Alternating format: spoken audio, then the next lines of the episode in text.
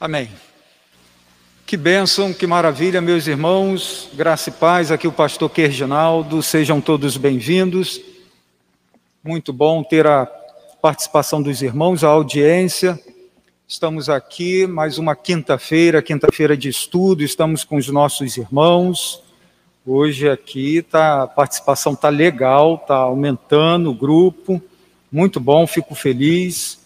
É, estamos aqui com Jorge com Rui, com Marcelo e com o diretor presbítero Roberto. Uma alegria ter aqui os irmãos e estarmos participando desse momento aqui na rádio e buscando aprender, conhecer e crescer juntos, né?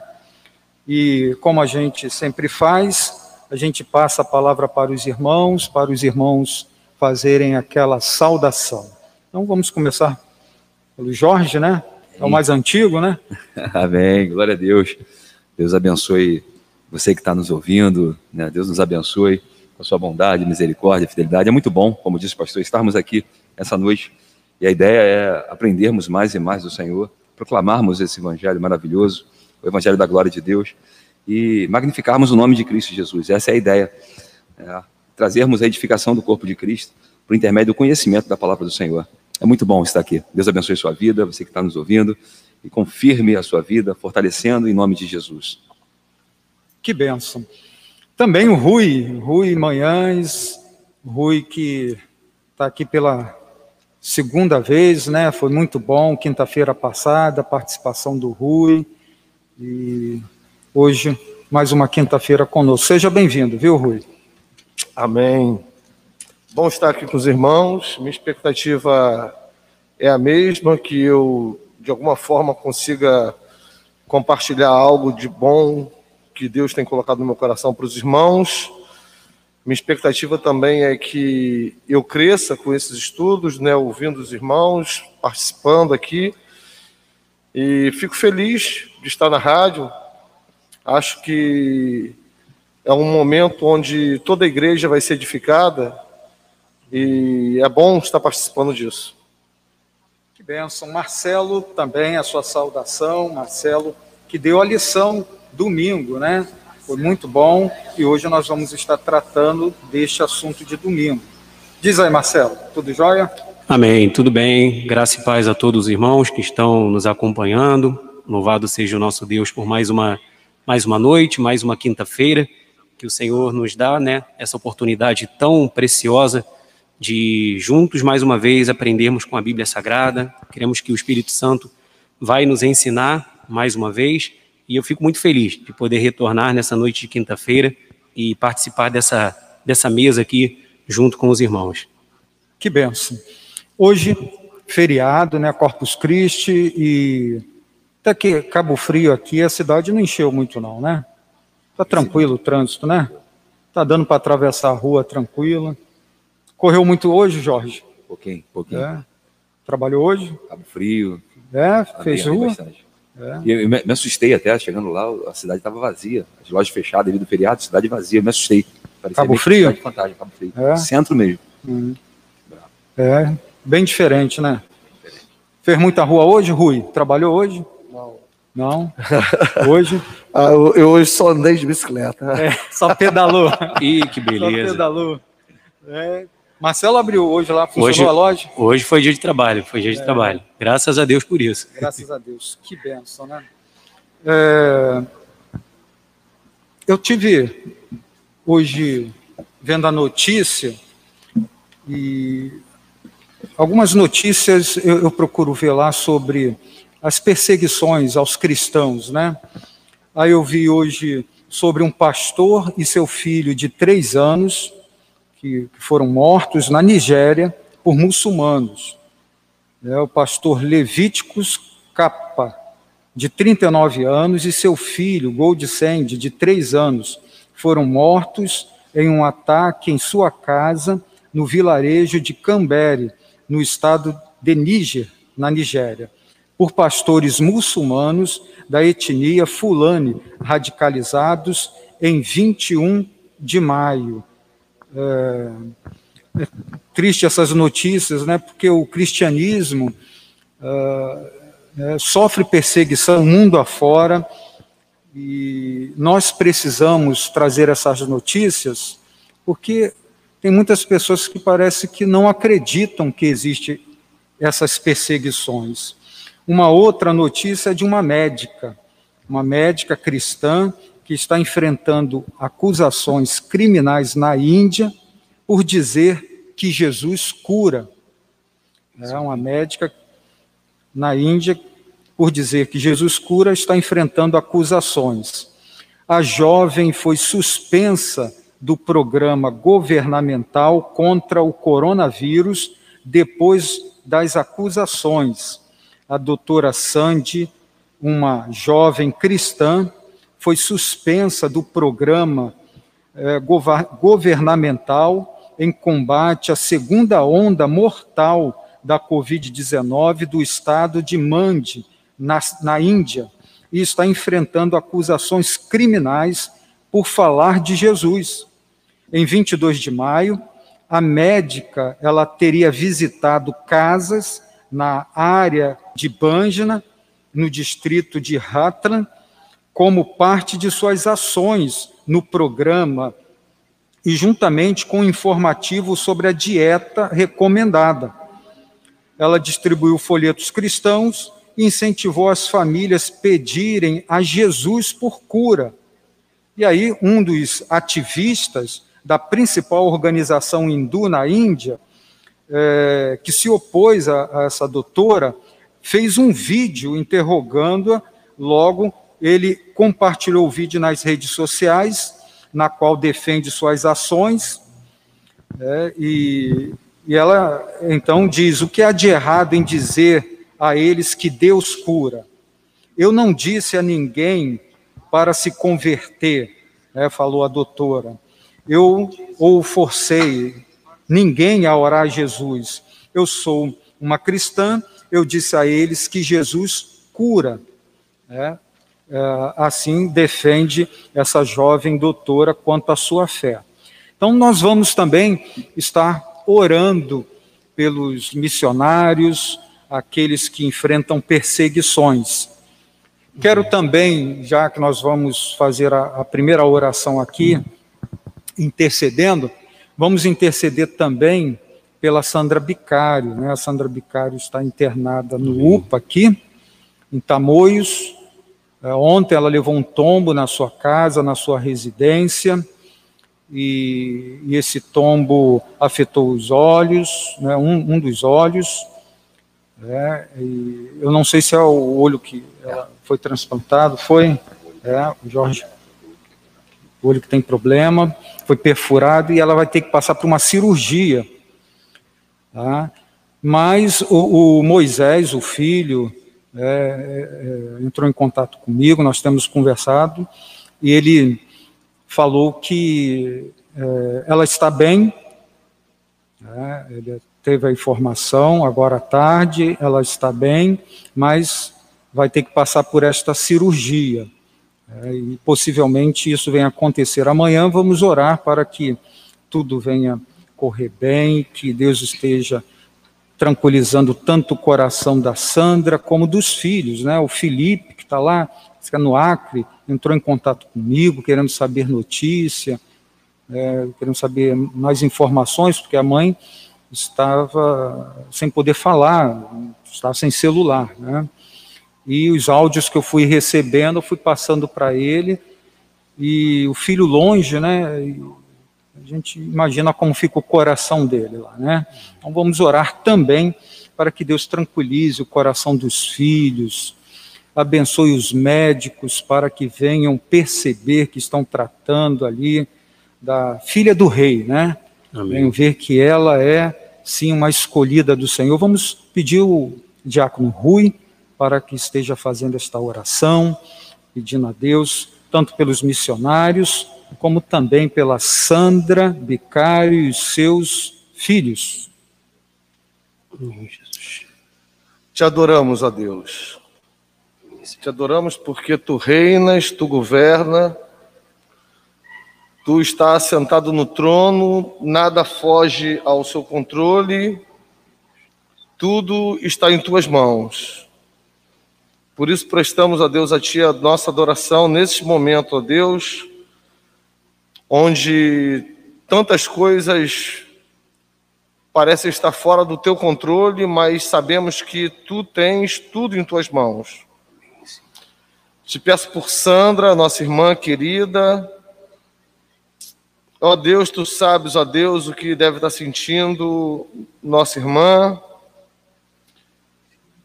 vendo ali, ó Deus, os, a sua vista que já foi transplantada é, com, com essa dificuldade. Ó Deus, que tu possa consolar a tua serva. Que tu possa, ó Deus, mostrar, é, mostrar a essa nossa irmã que tu tens um plano para a vida dela, que tu certamente tem domínio da situação e está, ó Deus, trabalhando naquela vida para que ela se torne mais parecida com teu filho Jesus. Que ela possa ser confortada pelo teu espírito, que ela possa ser é, abençoada por ti, ó Deus. Te clamamos, ó Pai, o nosso desejo é ver a nossa irmã curada dessa vista. Sim.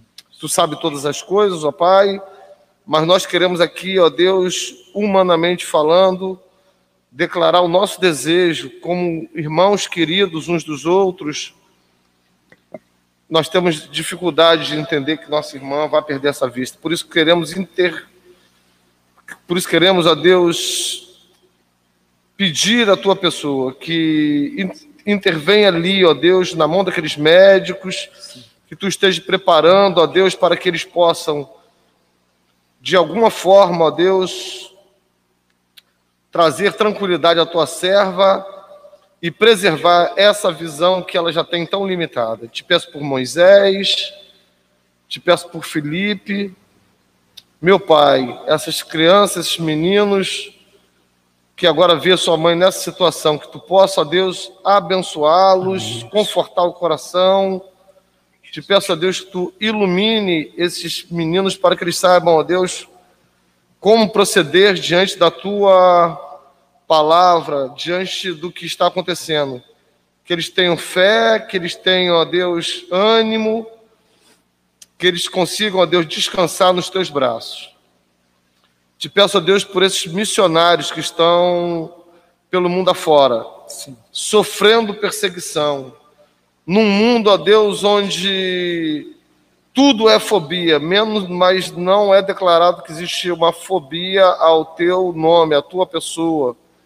Um mundo que está revoltado contra a tua pessoa, Pai, e tu que tu possas, ó Deus, abençoar os teus servos. Certamente, ó Deus, tu tens o domínio sobre todas as coisas. Tu tens, ó Deus, de alguma forma que nós não entendemos, trabalhado no coração daqueles que estão sofrendo perseguição. Tu tens levado alguns para o teu reino pela perseguição, sendo mortos, ó Deus, que tu possa nos ajudar a viver nesse mundo mal, nesses dias maus. Te peço também, ó Deus, por Rejane e Tavares. Ó Deus, tem misericórdia. Ajuda, ó Deus, aquele casal. Te peço, ó Deus, tu os abençoe, ó Deus, Rejane ali naquele leito de UTI. Dá, ó Deus, que essa família possa ser abençoada por ti de tal forma, Deus, que eles sobrevivam a essa doença terrível que tem nos, nos acometido. Nós te suplicamos isso, ó Deus, sabendo que não merecemos. Nós te suplicamos isso, ó Deus, entendendo que tu há de fazer da tua vontade, da tua maneira, porque entendemos que a tua maneira é a melhor maneira, ó Deus, é, é a, a, a correta. Por isso, ó Deus, queremos te entregar nas tuas mãos, mas queremos aqui declarar, ó Deus, o que nós almejamos é a saúde daqueles que estão acometidos de doença e são nossos irmãos, que tu possa abençoá-los segundo as tuas misericórdias. Em nome de Jesus. Amém. Amém, Jesus. O Felipe, filho da Sandra, ele me enviou uma mensagem para comunicar à igreja. É, ele diz assim: a igreja IPB de Aquários é a família que temos em Cabo Frio. Agradeço muito e solicito ao Senhor que transmita minha gratidão aos irmãos da congregação, se possível. Então, está aqui comunicado é, a gratidão do Felipe à igreja, aos irmãos de Aquários. Nossa posição hoje aqui está bem distante da mesa de som, da, da, do Roberto, né?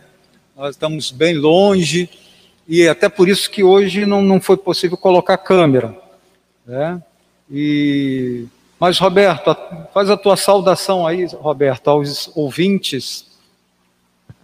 Amém. Boa noite, irmãos. É, com alegria que nós estamos reunidos mais uma vez para estudarmos né, enquanto estudo da palavra do Senhor. Gostaria de também ter a participação de alguns irmãos aqui pela rádio, é, dando sua saudação. Nós temos a nossa irmã Nídia, né, dando boa noite, irmãos. Nossa irmã Elisângela Souza, boa noite, graça e paz. Temos nosso irmão Almir Terra, nossa irmã Sandra Terra, graça e paz. Nossa irmã Regina e o nosso diácono Carlinhos, graça e paz, amados irmãos. Nossa irmã Maria Isabel Rangel, graça e paz a todos os irmãos, a paz do Senhor a todos. Nossa irmã Sandra Martins, graça e paz, amados irmãos. Nós temos também nosso irmão Adão, né, dando graça e paz, e a nossa irmã Amanda Gonçalves também dando boa noite, graça e paz. Né, uma noite de estudo, que Deus esteja abençoando a todos os irmãos que estão participando do, da, da rádio. Que benção. Muito bom é, ter os irmãos aí interagindo, colocando a mensagem, tanto pelo WhatsApp como também pelo YouTube, né, que também estamos transmitindo pelo YouTube, na, na forma de podcast, né? Vamos fazer a leitura do texto bíblico. Vamos abrir a, a Bíblia, as Sagradas Escrituras, em Mateus 16. Vamos fazer a leitura em Mateus 16, que foi o texto básico da lição de domingo do versículo 13 ao versículo 20. Abra aí na sua casa o texto bíblico, vamos refletir é, mais um pouquinho nesta passagem. Texto, Mateus 16, 13 ao 20. Diz assim a palavra do Senhor: Indo Jesus para os lados de Cesareia de Filipe, perguntou a seus discípulos: Quem diz o povo ser o filho do homem? E eles responderam: Uns dizem João Batista, outros Elias, e outros Jeremias, ou algum dos profetas. Mas vós, continuou ele, quem dizeis que eu sou? Respondendo Simão Pedro, disse: Tu és o Cristo, o Filho do Deus vivo. Então Jesus lhe afirmou: Bem-aventurado és, Simão Barjonas, porque não foi carne e sangue que tu revelaram, mas meu Pai que está nos céus. Também eu te digo que tu és Pedro, e sobre esta pedra edificarei a minha igreja, e as portas do inferno não prevalecerão contra ela. Dar-te-ei as chaves do reino dos céus. O que ligares na terra terá sido ligado nos céus, e o que desligares na terra terá sido desligado nos céus. Então advertiu os discípulos de que a ninguém dissessem ser ele o Cristo. Amém. Vamos passar a palavra para o Marcelo, nos situar esse texto bíblico. Amém. Nós começamos aqui essa, essa mensagem, esse estudo dessa noite, nessa que foi a, a aula do último domingo, com o tema Uma Confissão Alicerce, a base para a edificação da igreja. E nesse texto de Mateus, capítulo 16, a partir do versículo 13, nós observamos um momento aonde Jesus, que costumava, na maioria das vezes, ter à sua volta uma multidão, ter à sua volta pessoas o buscando por uma cura, por um milagre, por um socorro, por uma palavra, uma orientação. Agora, um momento diferente, onde Jesus chama os seus discípulos para ter com eles um momento em particular. Jesus, que estava sempre cuidando de multidões e muitas vezes enfrentando as oposições dos fariseus, dos escribas, agora se separa, porque Lucas vai falar, né, lá em Lucas 9, quando ele relata esse mesmo, esse mesmo momento, essa mesma passagem, ele fala que eles estavam inclusive orando. Jesus chama os seus discípulos para fazer duas perguntas e, através dessas perguntas, ensinar algo importante a respeito dele, dele mesmo, o Senhor, e também do reino de Deus. E nós vamos, no decorrer desse estudo, observar como foi importante esse momento de Jesus a sós com os seus discípulos, para que eles compreendessem verdadeiramente quem Jesus Cristo era e qual era o propósito do ministério de Jesus e qual era a, a, o impacto que aquilo teria na questão do evangelho, da pregação e do avanço do reino de Deus. Então, esse é o momento em que Jesus se afasta com os doze discípulos e ele vai fazer essas duas perguntas que nós vemos aqui. A primeira, quando ele fala e pergunta aos discípulos quem, usou, quem as pessoas dizem ser o filho do homem, e depois, quando ele pergunta quem eles mesmos, os discípulos, dizem ser o filho do homem. E é interessante que aqui no versículo 13, quando ele faz a pergunta, ele diz assim: Quem diz o povo ser o filho do homem? Nós percebemos que ele não, a, a, sem sentido, pergunta primeiro qual era a opinião das pessoas, a opinião das multidões opinião dos populares, podemos dizer assim. E aí a resposta dos discípulos sobre o que as pessoas falavam de Jesus. No versículo 14, eles responderam: Uns dizem João Batista, outros Elias, outros Jeremias, ou algum dos profetas. Nós percebemos aqui o que muitas vezes hoje também nós notamos.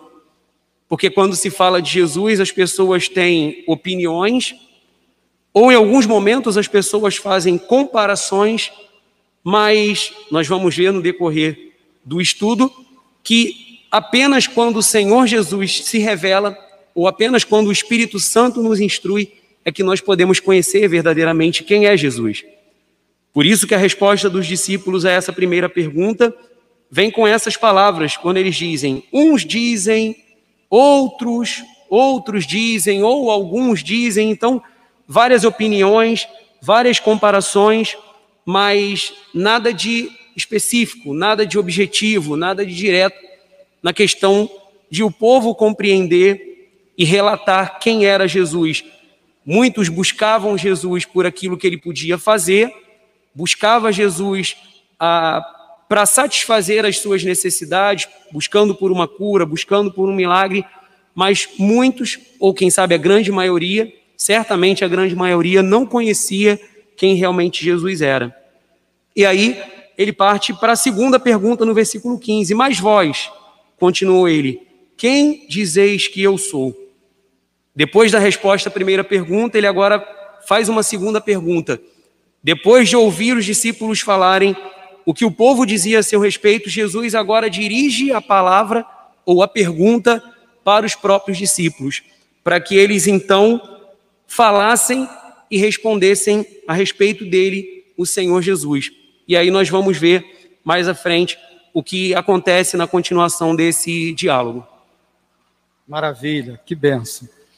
E agora, no versículo 13, está uma pergunta de Jesus aos seus discípulos. Dá uma olhadinha aí no versículo 13, é, é a parte B. Quem diz o povo ser o filho do homem? Quem diz o povo ser o filho do homem? A expressão filho do homem tem um significado importante que precisamos atentar, observar com mais atenção. E a pergunta aqui para os irmãos é: qual é, é qual o significado desta expressão usada por Jesus, essa expressão filho do homem? Quem vai ser o primeiro a responder? Interessante, pastor. Opa, Jorge, Jorge. Toda, toda a escritura, ela vai. Os profetas vaticinaram com respeito ao Messias, né, o filho do homem. Né, toda a escritura, até barquei aqui alguns pontos aqui agora, né, em caráter de, de urgência. Né, o primeiro ponto, havia uma expectativa para o, para o Messias, mas infelizmente é uma expectativa errônea, porque eles esperavam o Messias político. O Messias queria implementar um reino terreno. Então havia uma expectativa, porém uma expectativa que tomou a contramão da própria lei. Né, o segundo ponto é que a lei e os profetas apontavam para ele como filho do homem, o Messias, que viria. Quando a gente para para fazer uma análise naquilo que a Escritura diz, né, algumas características que o Messias tinha, né, e nenhum dos textos sagrados do Antigo, a Torá, né, de Gênesis até Malaquia, aponta Jesus como um reino político terreno. É, ainda que alguns interpretem isso até nos nossos dias, não tinha essa visão bíblica, mas apontava Jesus como servo sofredor, que é o texto de Isaías 53, apontava Jesus como profeta semelhante a Moisés. É, Hebreu vai falar que ele é maior do que o próprio. Né? Deuteronômio 18 vai mostrar Jesus como profeta. É, Salmo de, de número 2 também vai vaticinar a mesma coisa, Jesus como filho de Deus. Então existe toda é, é, um, um, um, preparo, o Senhor Deus ele preparou é, para que o Messias viesse. É interessante que algumas coisas não estão muito reveladas no Antigo Testamento. Tanto é que a revelação de Deus é progressiva, ela vai acontecendo. Mas quando você se depara com o texto de Paulo, elucidando algumas questões do Antigo Testamento, Colossenses capítulo 1, verso 26 e 27, Paulo diz que o mistério que esteve oculto. Então, esse filho do homem, que é o mistério que esteve, esteve oculto dentre todos os séculos, foi revelado agora, né? Now, agora. É Cristo Jesus. E havia essa expectação sobre o filho do homem, mas não tinha um entendimento pleno. Bem, verdade é que existem algumas questões que não tem muito como explicar. Né? Deus endurecendo o coração é, e alguns textos mostrando que ele veio para os seus, João 11, mas os seus não receberam. Então, existem algumas questões que são difíceis de entender. É, quando a gente se afasta daquilo que a Escritura quer mostrar, a soberania de Deus e o propósito de Deus em endurecer uns e salvar outros. Essa é uma realidade inegável e irrefutável, que a Escritura está sempre denotando e mostrando quem é o Senhor. Por isso que é, eles esperavam o Filho do Homem, esperavam o Messias, esperavam né, o prometido, o ungido. Cristo é um ungido. Eles esperavam Cristo, mas não reconheceram. Em alguns outros textos aqui de Mateus, Mateus é bem duro com os judeus, Mateus escreve para os judeus, e Mateus mostra Jesus como rei. E Mateus ele vaticina, ele diz que Jesus veio no tempo e Jesus profetizando diz o seguinte: vocês não reconheceram o tempo. Um povo, uma nação que esperava o Messias chegar, e quando o Messias chega, eles, infelizmente, né, devido à sua visão política, à sua visão né, afastada da lei de Deus, tendo a lei de Deus, eles não conheceram o Senhor. Eu estava estudando hoje, é, eu estava falando sobre Nicodemos. Nicodemos era mestre em Israel e não sabia do que estava acontecendo. Algo triste. Alguém que tinha a lei, tinha a Torá, tinha o conhecimento, conhecia as promessas de Deus, mas infelizmente, como diz Paulo em Romanos 10, estabeleceram a sua própria justiça e não a justiça de Deus. Por conta disso, não reconheceram. Então, essa pergunta aqui é bem convidativa, né? Porque Jesus fala assim: o que dizem eles? Né? Esse povo que está me esperando, esse povo que né, tem essa expectativa do filho do filho do homem, aquilo que o salmista diz, Isaías e os demais profetas profetizaram, o que eles dizem? Ou seja, eles estavam confusos na revelação do Messias, não entenderam a revelação do Messias. Então o texto está denotando que eles não tinham conhecimento do Filho de Deus. Amém. Amém. Amém. A, a Bíblia ela narra a história da redenção e é uma coisa que eu acho interessante é que lá no início, lá em Gênesis, já se fala de Jesus, né?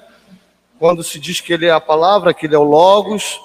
E se a gente olhar ali, todas as escrituras ela vem mostrando e preparando o povo de Deus para o Messias que vai vir e diz que ele vai vir do reino de, do, do da tribo é, do reinado da descendência de Davi e etc. E nós temos em Daniel que, que mostra, já falando sobre o filho do homem, né? É, Daniel 7, Daniel 7, 13, 14, fala sobre o filho do homem. E eu, eu penso que é isso aí, que é, essa expressão que o pastor fala, filho do homem, é Jesus mostrando para trás tudo aquilo que falava sobre ele. Perfeito. Acho interessante também aquela questão de dos discípulos no caminho de Emaús, onde Jesus diz que Jesus, começando pelos profetas, fala tudo que via a seu respeito. E quando Jesus está aqui querendo saber o que dizem a meu respeito e o que você pensa a meu respeito, Jesus começa a trazer alguns detalhes para eles sobre o Antigo Testamento, né? mostrando a eles, ó, assim como Daniel fala lá do Filho do Homem, né? É, é, eu quero que vocês busquem nas Escrituras quem sou eu.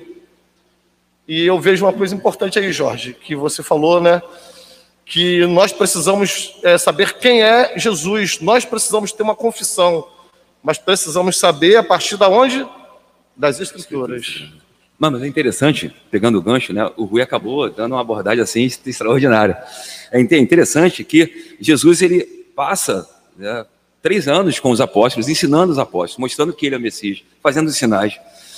Aí há um, um, ponto, né? Há um marco aqui. Quando Jesus anuncia, quando Pedro anuncia, Jesus vê que a igreja entendeu que ele tinha que morrer, né? ou, ou melhor, que ele era o Messias. Jesus começa a anunciar uma outra coisa. Agora o Messias tem que, tem que morrer. Tem que morrer. A gente, a gente não chegou, não chegou lá ainda. Mas você vê que depois que Jesus morre, ele fica 40 dias ministrando para os apóstolos, está lá em Lucas capítulo 24, ministrando aos apóstolos quem é ele segundo a lei, como está no, no caminho de Emaús. É, e Jesus está ensinando para eles na lei. E você pegar, se você pegar, você vai ver que o apóstolo Paulo, quando ele evangelizava, ele não, ele não evangelizava pelo, pelo Novo Testamento e sim pelo Antigo Testamento, na lei, mostrando para os judeus que o Cristo deveria padecer, porque o que eles entendiam que o Cristo não tinha que padecer, o Cristo tinha que reinar, porque ele vinha da, da descendência davídica, ou é. seja, do rei Davi, ele tinha que ter esse trono, a visão era errônea. E é interessante que se nós colocarmos e aplicarmos para os nossos dias, as pessoas hoje têm essa mesma, essa mesma visão que estando em Cristo Jesus, nós somos mais que vencedores, a doença não vai nos pegar, o problema não vai nos pegar. A gente acaba entendendo um Jesus que não é um Jesus bíblico, né? um Jesus que permite uma pessoa cair e perfurar o olho, um Jesus que permite uma Covid pegar, é um Jesus que permite todas as coisas, porém, em todas as coisas nós somos mais que vencedores, porque esse Jesus é rei e o reino dele é eterno. Louvado seja Deus. As pessoas têm, têm dificuldade de entender, pastor, que no sofrimento, mesmo assim, Deus continua no trono, Glória a Deus. Governando, né? Eu acho que é. Isso é difícil. É, isso é difícil. Não há nada que, que aconteça que esteja fora da vontade dele. E é interessante que quando nós olhamos para essa para esse texto, Jesus falando a respeito de si mesmo como filho do homem, a, a, a Bíblia traz na, nas Escrituras, no Antigo Testamento, mais, em mais de 300 passagens, mais de 300 momentos a Bíblia anunciando, falando de Jesus Cristo, do rei, do Messias. O próprio, o próprio profeta Daniel fala de um reinado que não teria fim. É, Daniel fala de que vai vir um rei e o seu reino não passará a outro povo. É um reino que não terá fim.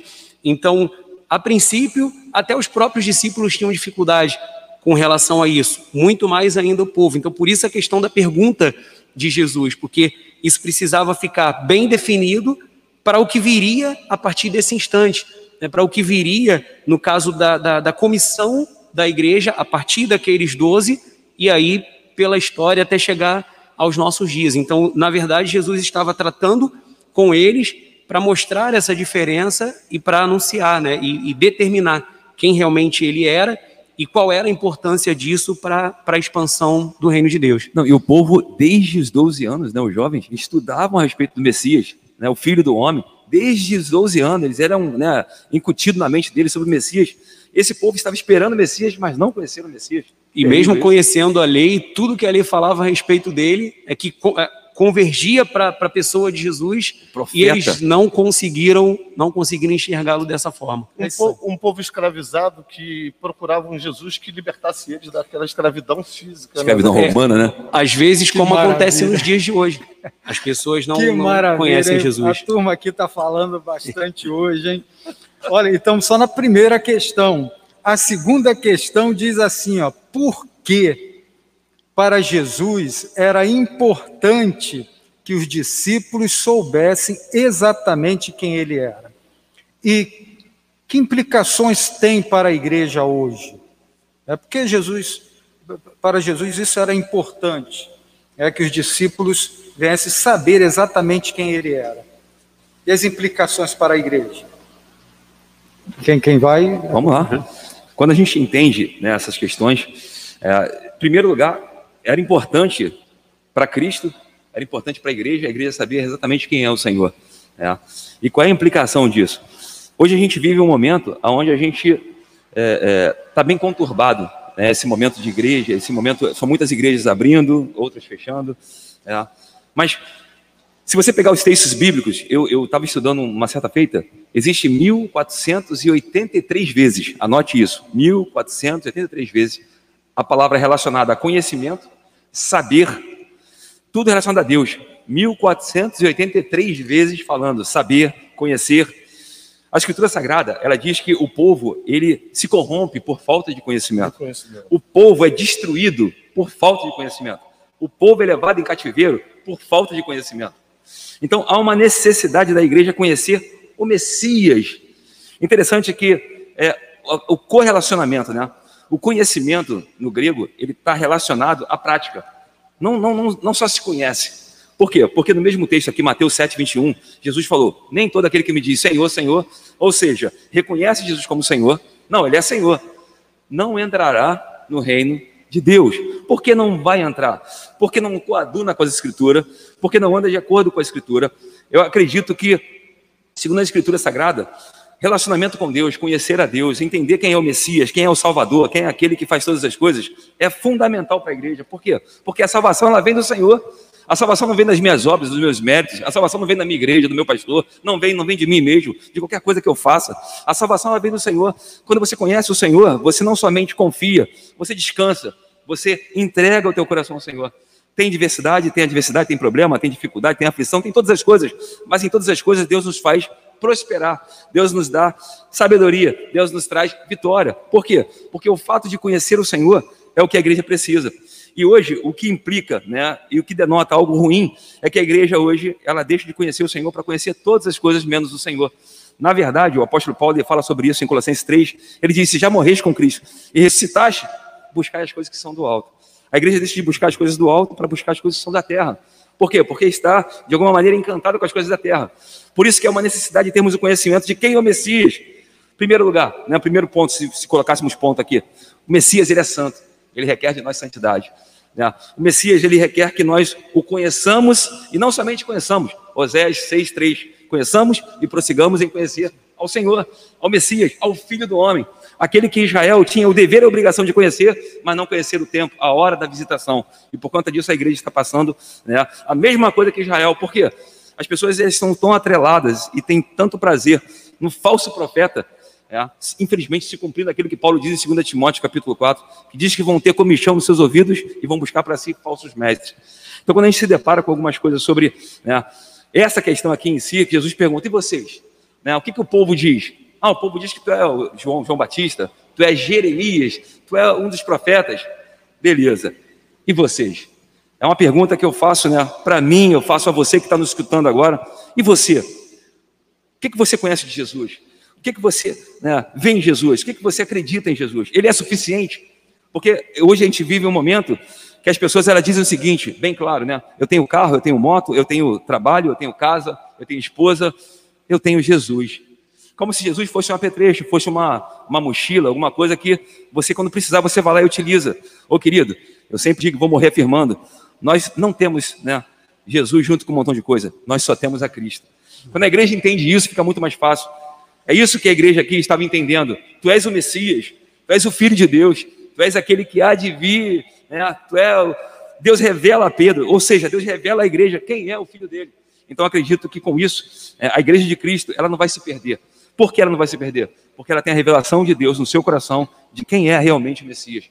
Né? Eu acredito que nós, como igreja do Senhor, temos o dever e a obrigação de iluminar, trazer a luz, salgar, temperar, equilibrar porque hoje os dias são maus, a gente tem conversado isso, e a tendência é piorar.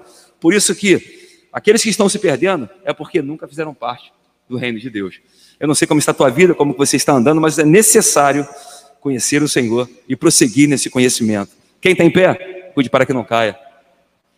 Então, é, é, pelo que dá para entender aqui, é que Jesus quer que seus discípulos venham se aprofundar no conhecimento dele, né? Amém. É, ele, o que, que o povo diz? Mas vocês, o que diz?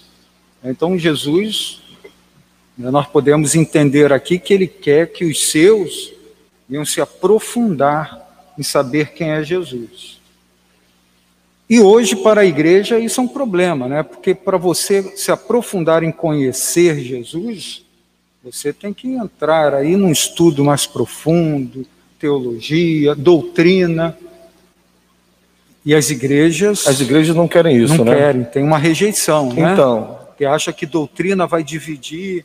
Então, se diz: não, vamos só louvar a Deus, falar que Jesus é amor, que Jesus perdoa. Né? Hoje Mas em dia. se aprofundar. Né? Hoje em dia, o que está em alta, né, pastor? É a experiência, né? a experiência é, ela está acima das escrituras hoje em dia. Nossa, As pessoas elas estão mais voltadas para aquilo que elas sentem, para dentro de si, né? É o eu fazer, falando mais alto. As experiências estão falando muito alto e as pessoas não dão valor à doutrina. É muito comum você ouvir às vezes muitas vezes, eu digo às vezes sendo, sendo moderado, mas muitas vezes você vê as pessoas dizendo que não, que não é bom, que a doutrina atrapalha, que muita doutrina é, é, é, traz a igreja em contradição e etc. Já teve gente dizendo que a letra mata, né? É, é, é, e, e, e, e, o texto existe, né? Então nós. Mal interpretado? Mal interpretado, né? Então nós vemos isso aí, nós vemos que o que falta no, na, na, igreja brasileira, e por que não dizer na igreja do mundo todo, é entender que, que as experiências elas são diversas, mas a palavra é uma só. E que nós precisamos de conhecer o Cristo verdadeiro por intermédio da palavra. Nós precisamos de doutrina. Por isso eu, eu acho que eu estou no lugar bom, no lugar certo? Porque a igreja presbiteriana é uma igreja confessional, né? uma igreja que tem uma doutrina, que tem uma confissão, que tem um norte. A, a, a direção é essa aqui. E a partir do momento que você, é, contextualizando para a igreja no Brasil, a partir do momento que você dá ênfase à experiência, aí você pode tirar para todo lado que vai ninguém vai poder, vai poder contestar ninguém, porque se a experiência está acima das escrituras. Um ponto, um ponto importante, o Rui, é que desde o Antigo Testamento o Senhor ele tem essa preocupação de ter um relacionamento com o seu povo, tanto lá no Antigo Testamento com os judeus, como depois, a partir de Cristo Jesus, com a igreja. E enquanto vocês estavam falando aqui, o irmão Jorge comentando a respeito disso, eu, eu lembrei e eu fui aquele texto de Malaquias, onde nós vemos o Senhor fazer uma repreensão ao povo com relação a isso. Veja aí comigo o que diz Malaquias capítulo 1, versículo 6. Olha como que é a reprovação do Senhor e como ele fala de uma forma até dura. Ele diz assim, em Malaquias capítulo 1, versículo 6: O filho honra o pai e o servo ao seu senhor. E aí ele fala: se eu sou pai, onde está a minha honra? E se eu sou senhor, onde está o respeito para comigo? E olha quem fala isso. Diz o Senhor dos exércitos a vós outros. E olha quem ele fala: Ó sacerdotes que desprezais o meu nome. E vós dizeis: Em que desprezamos nós o teu nome? Olha que texto pesado que o Senhor chega ao ponto de dizer: Bom, se eu sou o Senhor, onde está o respeito para comigo? Se eu sou o Senhor, se eu sou o Pai, onde está a minha honra? Então, talvez esse seja o problema hoje, porque muitas pessoas dizem conhecer o Senhor e muitos líderes, pastores, se nós fôssemos colocar aqui, né, sacerdotes, e muito do que uma, uma boa parcela da igreja, mas que não honra o Senhor que não obedece a Ele como Pai, que não honra, que não tem respeito para com Ele. Então, a palavra vai nos ensinar e o tempo todo Deus vai mostrar, tanto no Antigo quanto no Novo Testamento, uma, um relacionamento. Ele é um Deus que ele está perto, ele quer se relacionar, ele quer que o seu povo o conheça é, e que o seu povo o tema, tenha temor, não tenha medo, mas que tenha reverência diante do Senhor. Então, ele mostra exatamente isso. Essa palavra dura aqui foi porque ele estava reprovando os sacerdotes, ele estava reprovando aquelas pessoas que estavam fazendo do culto uma coisa de qualquer maneira, se oferecia qualquer coisa, se fazia o culto de qualquer maneira, e o Senhor reprova isso aqui através do profeta Malaquias, trazendo para os nossos dias, talvez hoje muito do que se chama de igreja esteja sendo reprovado por Deus, porque não conhece realmente quem é o Senhor, não honra a Ele como Senhor, não respeita como Senhor, e realmente é por isso que ele tem o tempo todo esse cuidado de ensinar quem realmente ele é, porque quando nós conhecemos quem é o Senhor, aí nós começamos realmente a temer ao nome do Senhor, nós começamos a ter uma reverência grande por ele, por sabermos e reconhecermos quem ele é e quem nós somos. Isso faz toda a diferença. E é interessante que você citou justamente o texto de Malaquias, que fala sobre o culto a Deus. Uhum. Deus dá uma forma para que as pessoas o cultuem, Deus dá um manual, vamos colocar dessa forma, a palavra de Deus, como deve ser, é, mas as pessoas elas querem é um outro, como o pastor colocou, né? É um, um outro tipo de culto, é um outro tipo de Jesus. É. O apóstolo Paulo fala sobre isso em 2 Coríntios capítulo 11. Ele fala: se alguém vai apresentar um outro Jesus, que não é aquele que eu tenho apresentado, cuidado com esse negócio. Então, já existe uma forma. O que, que a doutrina faz? A doutrina vai nos permear. É, é até bom a gente parar e fazer um, parã, um parênteses aqui. É, eu vim de uma, de uma, de uma igreja, né, uma igreja pentecostal, e essa igreja falava de doutrina. Mas, pastor, quando falava de doutrina, tinha um culto de doutrina. Esse culto de doutrina era para falar de vestimenta, né, de brinco, de cabelo. Não é essa a doutrina bíblica. Ainda que isso faça parte do nosso viver, não é sobre isso que nós estamos falando aqui, para que ninguém venha interpretar aquilo que a gente está falando. Porque eu vim de uma, de uma igreja que era assim, tinha um culto que, ó, a irmã não pode fazer isso, o irmão não pode fazer aquilo. Não é dessa doutrina que a gente está falando. É, é uma doutrina relacionada à sã doutrina de Deus, a doutrina do conhecimento da graça de Deus, daquele que salva, aquele que cura, aquele que liberta, aquele que vai levar o homem ao céu por intermédio do seu espírito. Então a gente está falando dessa doutrina, doutrina bíblica, não aquilo que a gente acha que é, que é doutrina. O que aconteceu em Malaquias, no capítulo 1, é o que tem acontecido hoje. As pessoas têm trocado a forma de cultuar a Deus por outro tipo de forma. Ou seja, vamos colocar algumas coisas aqui para a gente melhorar um pouquinho. Eu falei disso uma, uma, uma certa feita aqui. Né? Pô, o culto está meio devagar. Né? Vamos acelerar um pouco mais o culto, vamos botar um pessoal para dançar. Luz, Aí fumaça. A gente bota um grupo aqui, daqui a pouco tem um trenzinho. A gente vai fazendo uma série de coisas, por quê? Porque a questão é entretenimento. E a igreja do Senhor, ela não vive de entretenimento. Se você vai alimentar os carnais com entretenimento, vai ter que sempre ter o entretenimento. A Escritura Sagrada, ela confronta o pecador e mostra exatamente que o pecador é pecador perdido. E precisamos de um Salvador. É por isso que Jesus é Salvador. Então, quanto mais nós conhecemos ao Senhor, mais nós diminuímos. É aquilo que João Batista fala, João 3,30, importa que ele cresça e que nós diminuamos diante dele. Aí, aí uma inversão de valores, né? A igreja cristã brasileira, ela professa verbalmente que Jesus é o Senhor, mas lida com Jesus como se ele fosse o servo. Perfeito. É o gênio da lâmpada. Você faz três pedidos, ele realiza os seus pedidos e. Mateus 7, 21. É o gênio da lâmpada. Qual é o selo do diabo nos, nos últimos dias? Quer ver? É, é, um, é, uma coisa que a gente tem que tratar isso e com muita. Já que a gente está falando de conhecimento, isso aqui é muito sério. Eu chamo a atenção agora dos ouvintes, por quê? Porque o selo de Satanás nos últimos dias, escute você, ouvinte, o selo de Satanás nos últimos dias são milagres. Cuidado com os milagres, cuidado com os sinais, cuidado com as curas. Esse é o selo do diabo. E a igreja está abraçando esse selo como se fosse uma coisa. Nossa, tem um milagre ali, aquele homem está fazendo milagre. Cuidado com o selo de Satanás. Por quê, irmão Jorge? Se você pegar Mateus 7, 21, o texto que eu citei, nem todo aquele que diz Senhor, Senhor entrará. Verso 22, mas Senhor, expulsamos demônio, falamos em línguas. Senhor, nós fizemos tantas coisas, fizemos curas, não vos conheço.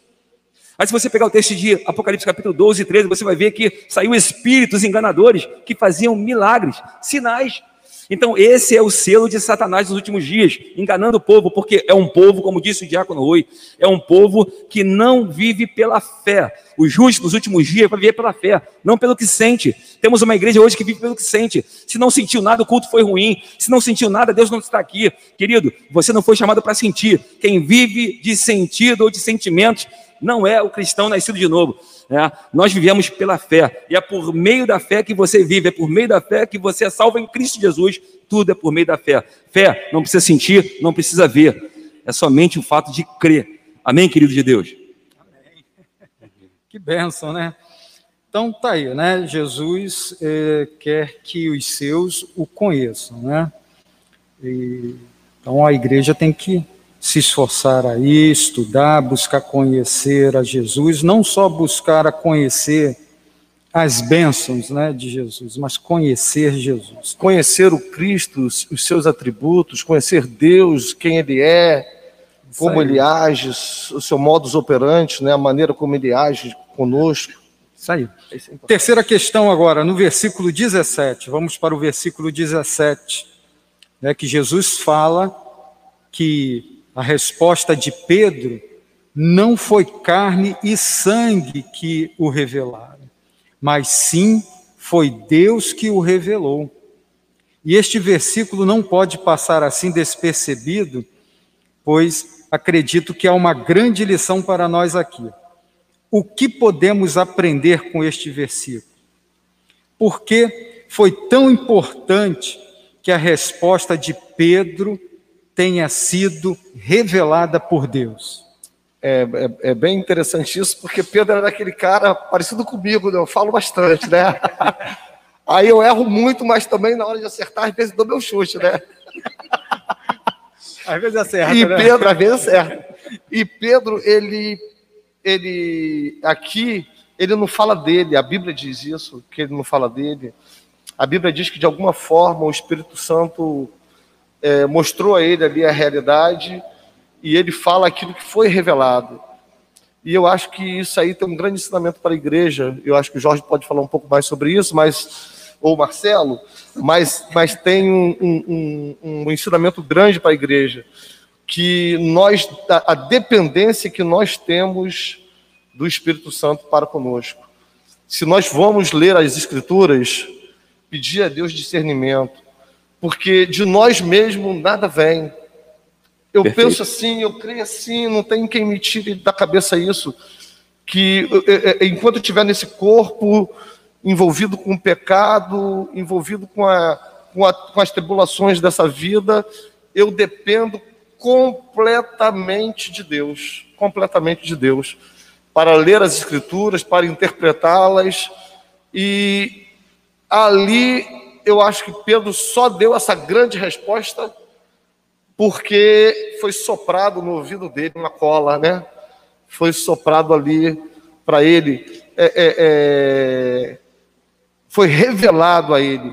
Então nós estamos diante de um Deus que se revela graciosamente, não porque eu sou bom, não porque eu mereço. Posso fazer a pergunta aí nesse negócio para bagunçar tudo? É, é um podcast, você pode um fazer agora. a pergunta e, e respondê-la. Então você quer dizer, então, meu irmão, que se Deus não revelar quem é o Cristo, a pessoa pode continuar na igreja sem essa revelação, ou seja, essa iluminação de que o Cristo Jesus morreu por nossos pecados. Jorge, eu creio viver. que alguns de nós, eu creio que alguns de nós estamos vivendo isso, pastor, infelizmente. Perfeito.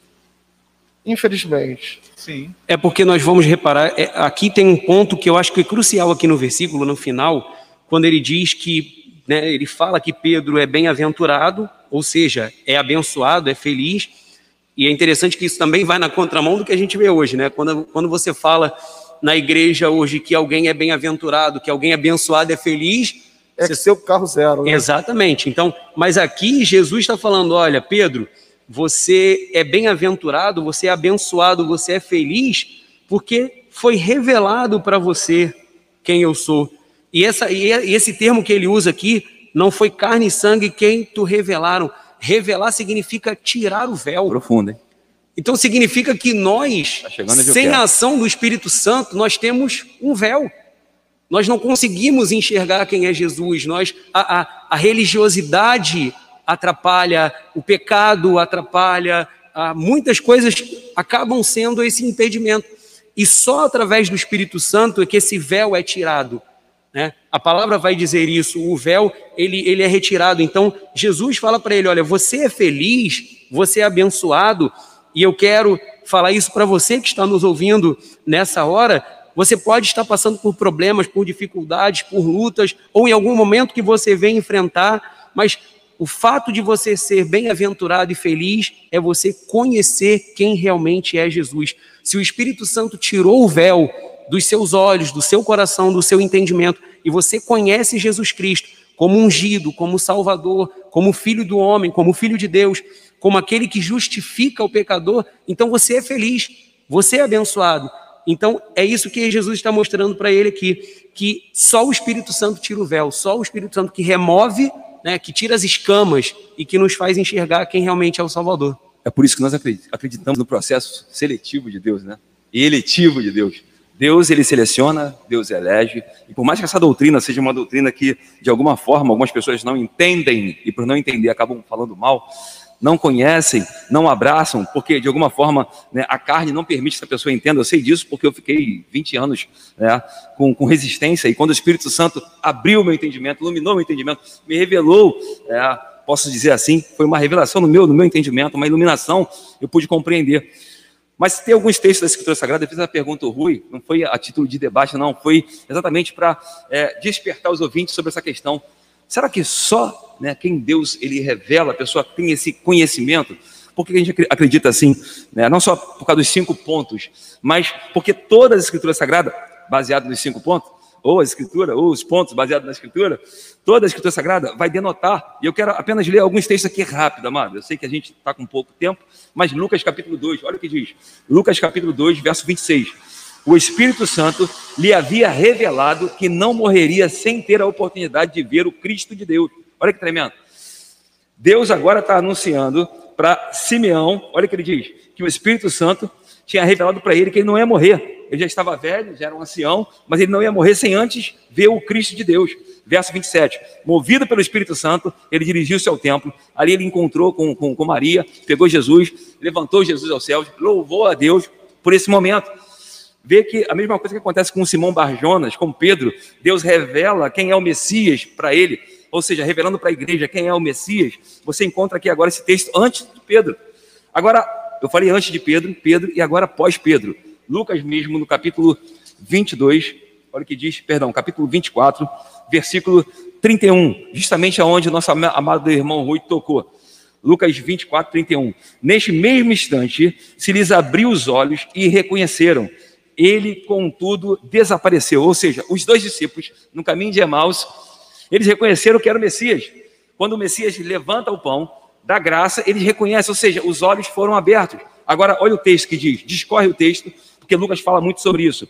Capítulo 24 ainda de Lucas 45, olha o que diz. Então se lhes abriu o entendimento para que pudessem compreender a Escritura.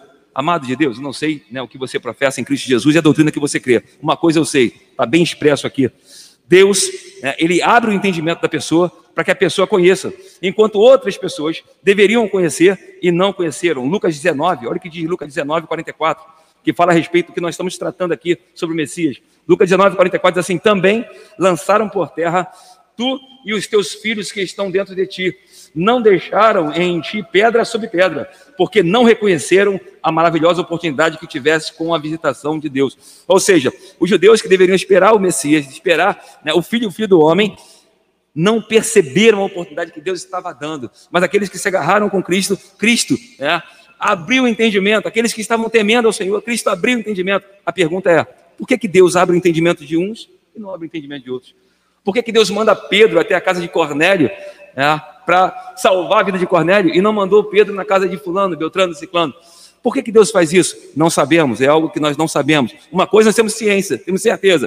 Não é por mérito, não é por obra, não é porque nós somos isso, somos aquilo. Não, é a graça e o amor tremendo de Deus que ele revela por intermédio de Cristo Jesus. Cristo, a expressão exata da revelação de Deus, do ser de Deus, Cristo Jesus. E ele essa noite quer revelar para nós, para que nós não somente conheçamos, mas vivamos segundo a sua palavra, né? andemos segundo a sua vontade, nos comprometermos com o reino de Deus. Por quê? Porque nesse momento nós estamos tranquilos.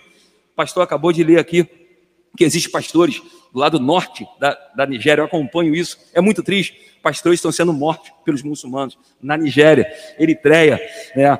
É, enfim, vários lugares do mundo, pessoas estão sendo mortas, assassinadas, e você tem é, essa liberdade, por enquanto, você tem uma liberdade de adorar, de cultuar, de andar na verdade, como Ele na luz está. Por isso que é uma necessidade de conhecermos ao Senhor e prosseguirmos em conhecê-lo. Amém, querido de Deus?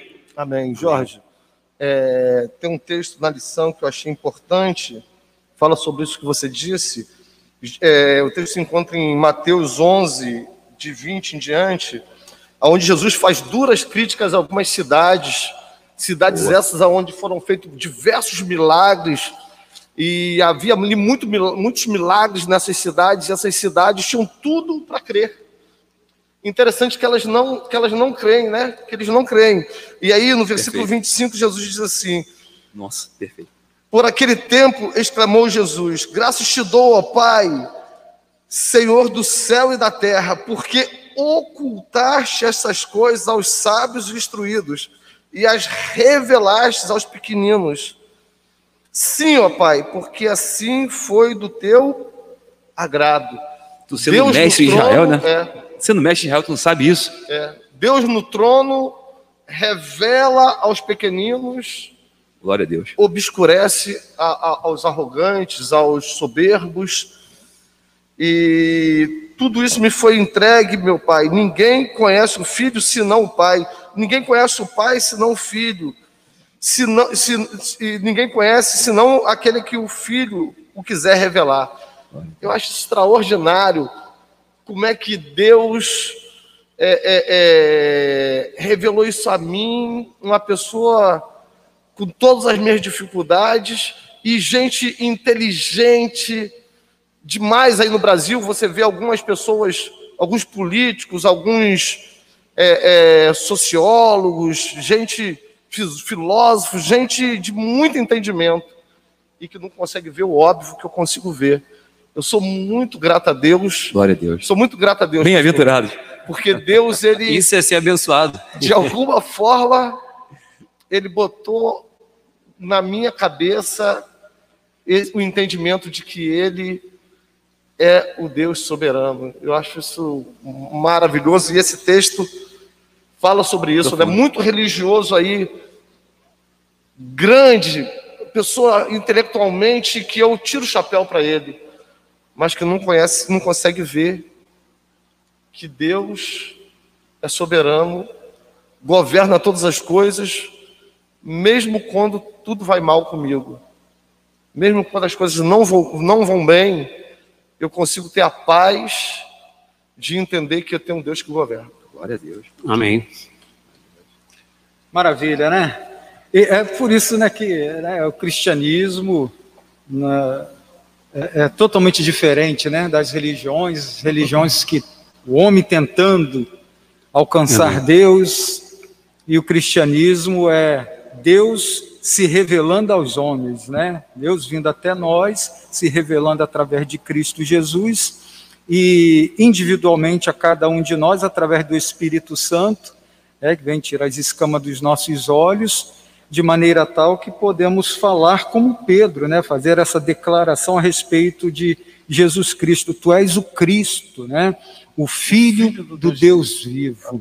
É, é, é, é, o Espírito Santo em nós, tirando as nossas escamas, fazendo com que venhamos enxergar que Jesus Cristo é o Salvador prometido, é o nosso Salvador. E só enxergamos isso porque ele veio até nós é, como Jesus diz aqui no 17, né? Então Jesus lhe afirmou: Bem-aventurado és Simão Barjonas, porque não foi carne e sangue que te revelaram, mas meu Pai que está nos céus. E assim eu, você, né, cada um de nós da igreja, somos esse bem-aventurado, porque fomos visitados pelo Senhor. E foi o Senhor que colocou no nosso coração essa declaração, né? que brota dos nossos lábios, louvores e adoração, reconhecendo que Jesus é o nosso Senhor, nosso Salvador. E falando sobre o atributo de Jesus, né? A gente fala do atributo de Deus, o atributo, o atributo de, de, Jesus, né? O Senhor Jesus, ele é Deus coigual ao Pai, coeterno, coexistente, autoexistente. Só ele tem em si a aceidade. Esse atributo, a aceidade, é ter a vida em si. Ele não precisa comer, não precisa beber, ele tem a vida em si. Ele não precisa de nada para trazer a vida. O mesmo atributo que Deus tem, né? eu até separei um texto aqui para corroborar o que pode estar falando, em João 5, verso 16, diz assim: Por essa razão, os judeus perseguiam a Jesus e tentavam matá-lo, pois ele estava fazendo essas coisas durante o sábado. 17. Mas Jesus respondeu a eles: Meu pai continua trabalhando até agora, e eu também estou trabalhando. Olha o verso 18. Por isso os judeus ainda mais procuravam matá-lo, porque não somente violava o sábado, mas também dizia que Deus era o seu pai, fazendo a si próprio igual a Deus. Jesus se revela aqui, o meu pai trabalha até hoje, e aí os homens querem matar porque Jesus se revela. Né? O meu pai trabalha até hoje, assim como o pai trabalha, eu trabalho também. E aí agora os discípulos reconhecem que tu é o filho de Deus. Veja, dois tipos de pessoas. Um quer matar Jesus porque está se revelando como o Filho de Deus, e outros estão reconhecendo Jesus como Filho de Deus. Eu, hoje eu entendo que na igreja, quando eu digo igreja, a igreja é visível, não é invisível, mas a igreja é visível, há esses dois tipos de pessoas. As pessoas que reconhecem quem é o Messias e o adora como Deus, né? Deus unigênito, Deus encarnado, Deus que vestiu pele humana. Né? E existem aquelas pessoas que negam isso. E interessante que a igreja primitiva ela passou por isso. O apóstolo João diz que todo aquele que nega que Jesus veio em carne, esse é o anticristo. É o anticristo. O anticristo não é aquele que vai vir com o número 666, colocando o chip na cabeça dos outros. É isso que a gente está falando. Ele está falando exatamente é, o oposto disso. Por quê? Porque o anticristo ele vem de maneira sorrateira, como veio em Éfeso, como veio é, em, vários, em várias igrejas daquele tempo mesmo, com doutrinas tentando descentralizar o caráter santo de Cristo Jesus, a divindade, a deidade. Exatamente isso. Para os muçulmanos, Jesus é só um profeta. Para os testemunhos de Jeová, ele é um Deus menor, né, equiparando ele ao diabo. Então, o que você acha que Jesus é? Né? Para você, quem é Jesus? É interessante, Jorge, que na, na, história da igreja a gente também vai ver isso. Né? Porque o combate contra o cristianismo sempre foi tentar tirar a divindade de Jesus. A heresia ariana, né? Sempre foi a, a, a, as, as falsas doutrinas que tanto a igreja combateu durante a sua história. E hoje nós vemos isso, hoje nós vemos isso de, de, de várias formas. Na verdade, o que nós vemos hoje são, são as ramificações dessas, dessa, dessas doutrinas erradas lá do passado. Então, sempre se tentou combater isso, tirar a divindade de Jesus. Ou tira a divindade, ou coloca ele como único. Não, Jesus é o Pai, Jesus é o Espírito Santo, né? ou tira a divindade, ou coloca ele como, como único. Eu, eu, eu sei porque eu, eu, eu, sempre falando com alguns irmãos, não, é, Jesus era Deus, Jeová no Antigo Testamento, agora ele encarnou como Jesus, e agora ele está como Espírito Santo. Cara, isso é uma confusão terrível. Né? A gente acaba atribuindo a Jesus algo que não é, ou acaba tirando algo que é. Então é algo assim meio complicado. Isso tudo porque falta conhecimento. O que diz tudo, filho do filho do homem? É verdade. Meus irmãos, ah, nós não vamos conseguir finalizar aqui, viu? Por causa do Rui. É, mais, essa questão agora seria fantástica, mas eu não sei se em cinco minutos a gente consegue. Prometo não falar mais. É porque eu tenho que dar aqui também cinco minutos para o Roberto. Né? E. Os irmãos colocam lá nos comentários se querem que continue. é, hoje, feriado, o pessoal veio com vontade, né?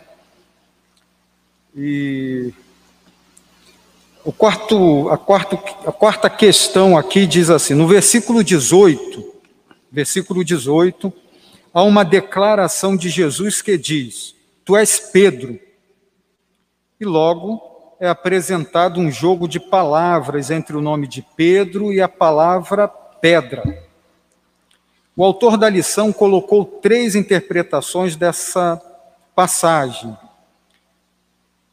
Quais são elas? E qual é a que aceitamos? Quem vai? É interessante, é, é, isso é, isso é com, com, com, o Marcelo, que o Marcelo fez uma abordagem excepcional. Interessante, pastor, o senhor falou sobre essa questão há muito tempo atrás, não vou entrar aqui nessa questão de grego e hebraico, porque eu estou muito longe desse negócio, mas há muito tempo atrás, eu, eu, eu estudando, é, Jesus ele fala algumas palavras que o intérprete né, do grego, ele coloca de uma forma, no, no hebraico é outra.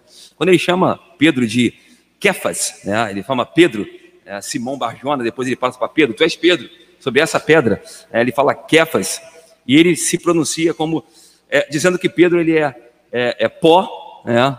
porque é. a palavra Kefa quer dizer isso, é pó, fragmento, poeira, fragmento. algo que foi esmiuçado sobre essa pedra, pedra, ele, rocha, Então ele fala que ele é a rocha e Pedro é apenas fragmento. É aquilo que 1 de Pedro, capítulo 2 diz: Nós somos pedras. Jesus é a pedra de esquina, rejeitada pelos homens, aceita por aqueles que creem. Então, é, é, tem esse jogo, pastor falou sobre esse jogo de palavras. Jesus fala sobre essas pedrinhas, né? Eu edifico, né, essas pedrinhas serão edificadas sobre a rocha sobre a pedra maior, sobre a pedra que está em Daniel capítulo 4, que é cortada do céu sem mãos e atinge a estátua que quebra e se torna um reino. Então Jesus é essa pedra.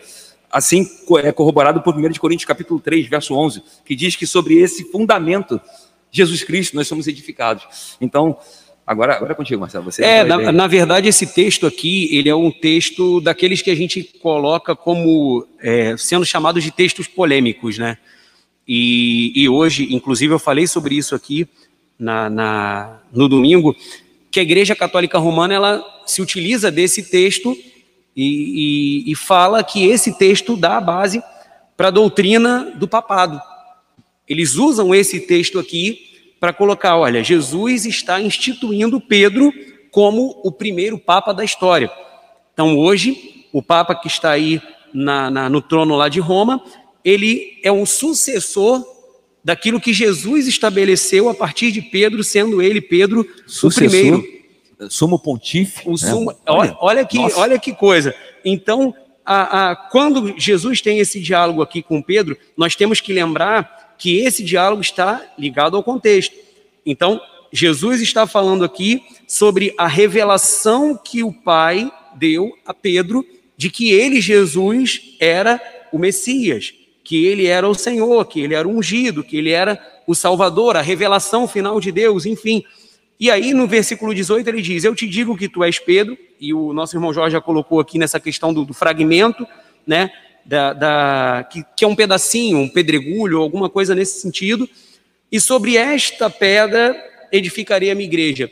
Alguns acham que a pedra é Pedro, e aí entra a questão da Igreja Católica Romana. Então, olha, Pedro foi instituído como o primeiro papa, como o primeiro pai da igreja, então todos os demais vêm na sucessão de Pedro. Foi Jesus quem colocou assim. Mas não é isso que a Bíblia está dizendo. A palavra está falando que a, a igreja será edificada sobre esta revelação que foi dada no versículo 17. Então, Pedro, na verdade, não estava sozinho ali, a gente precisa lembrar do contexto, ele estava com os demais discípulos, é que ele, em muitos momentos, ele tomava a frente, né? ele falava em nome dos demais, ele era um, um líder ali dentre eles, e quando ele fala isso, essa verdade, essa revelação não foi só para Pedro. Os demais começam a compreender isso também.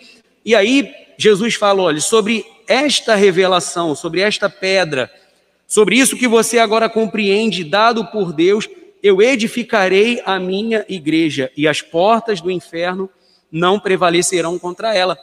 É o que nós vemos acontecer nesses dois mil anos de história, começando com esses doze discípulos que depois é, geraram mais outros e outros e outros e durante a história da igreja até os nossos dias. Então, a revelação é que é essa essa essa pedra. Não foi apenas com Pedro, não existe, e eu falei isso aqui também no domingo, a Bíblia ela não pode ser contraditória.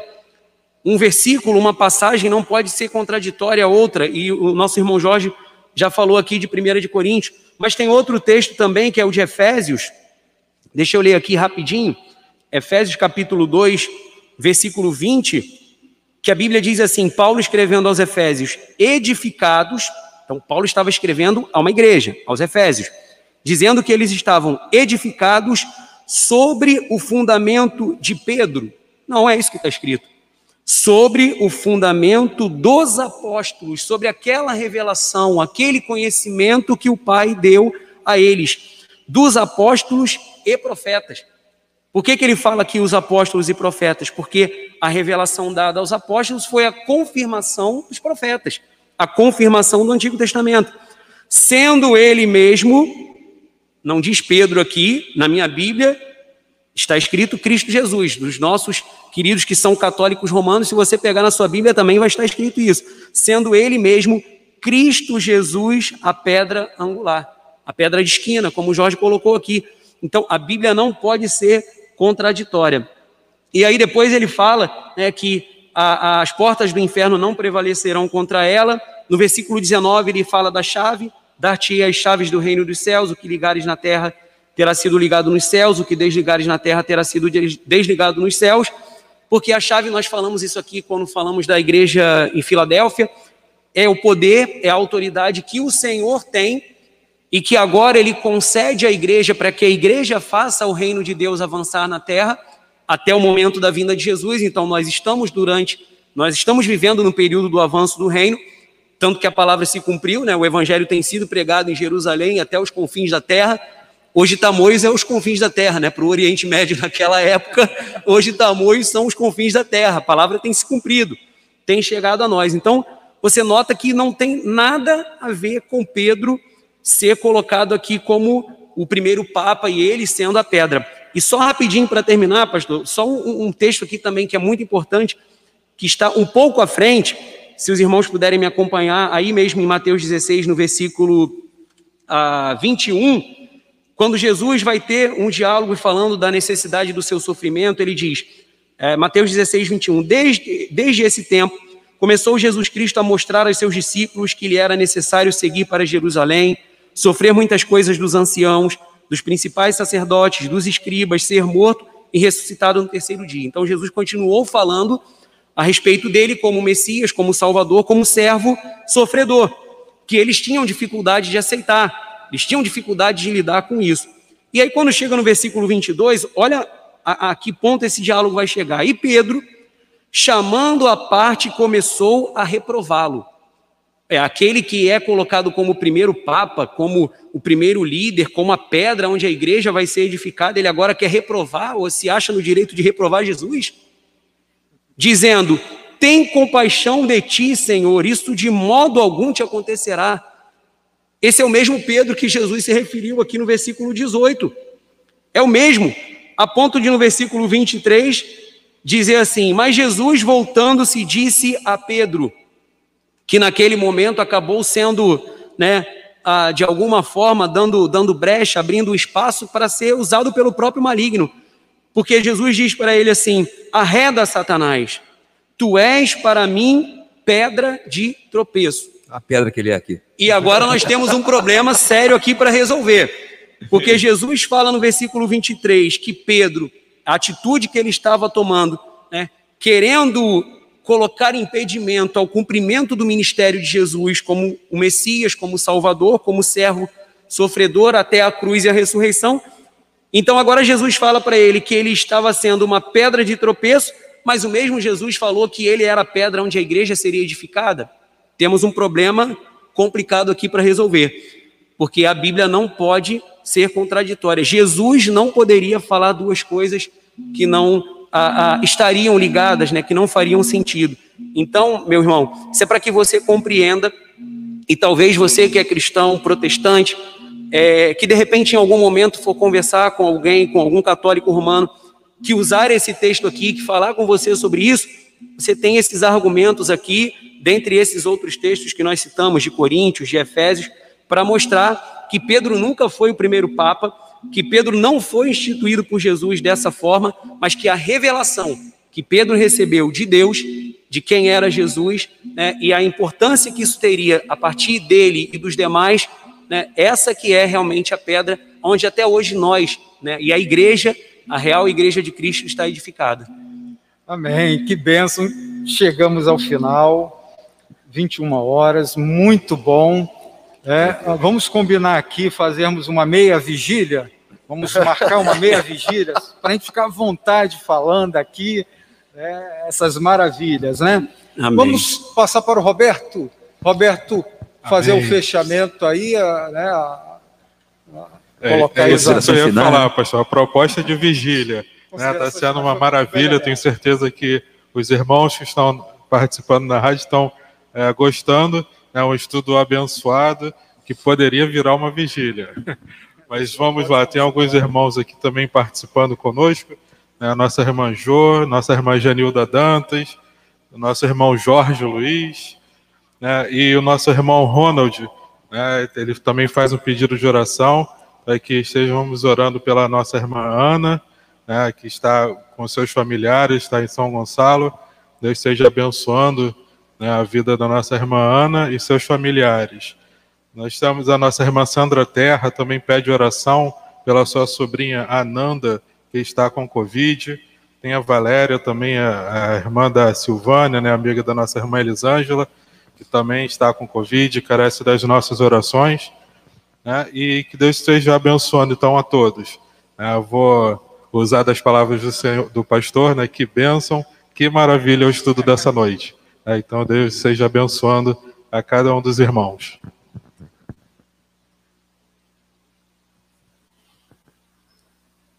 Pode orar.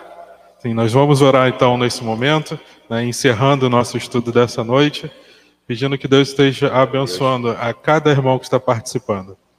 Deus Santo, louvado e exaltado seja o teu santo nome. Muito obrigado, Senhor Deus, por esses momentos preciosos que passamos na tua presença. Momentos de aprendizado da tua palavra, Senhor Deus, momentos que tu com certeza tem, falou a cada coração de cada irmão que está participando, Senhor Deus. Eu te peço uma benção especial pela vida do nosso pastor, pela vida do nosso irmão Jorge, do diácono Rui, do nosso irmão Marcelo, que Deus esteja capacitando cada vez mais os teus servos, ó Pai. Pedimos as tuas bênçãos pela vida deles e de suas famílias. Nós te entregamos também a tua igreja em tuas mãos, cada irmão que está participando, Senhor Deus da Rádio PB Aquários, que a tua bênção, ó Pai, possa chegar sobre cada lar, Senhor Deus, dos irmãos que estão participando. Mais uma vez entregamos também a nossa irmã Sandra Albicário em tuas mãos, seja com a tua filha, abençoando, Senhor Deus, seja o médico dos médicos nesse momento onde sua filha carece, Senhor Deus. Pedimos também pela nossa irmã Ana, pela Valéria, pela Ananda, Senhor Deus, muitos outros irmãos que carecem da tua intervenção. Muitos, ó Pai, que estão nos leitos dos hospitais com o Covid, com outras doenças, que a tua intervenção, Pai, o teu cuidado, possa chegar sobre cada vida. Muito obrigado por tudo, Senhor Deus. Completa, Senhor Deus, em nossos corações a tua palavra, Pai. E dê entendimento para que possamos seguir adiante com uh, a certeza que tu estás sempre nos abençoando. Pedimos essas bênçãos na certeza que tu estás nos ouvindo, em nome de Cristo Jesus. Amém. Amém. Uh, e a nossa irmã Regina faz até um comentário, né? Está aparecendo o debate da melodia. Então, Deus abençoe a vida dos irmãos.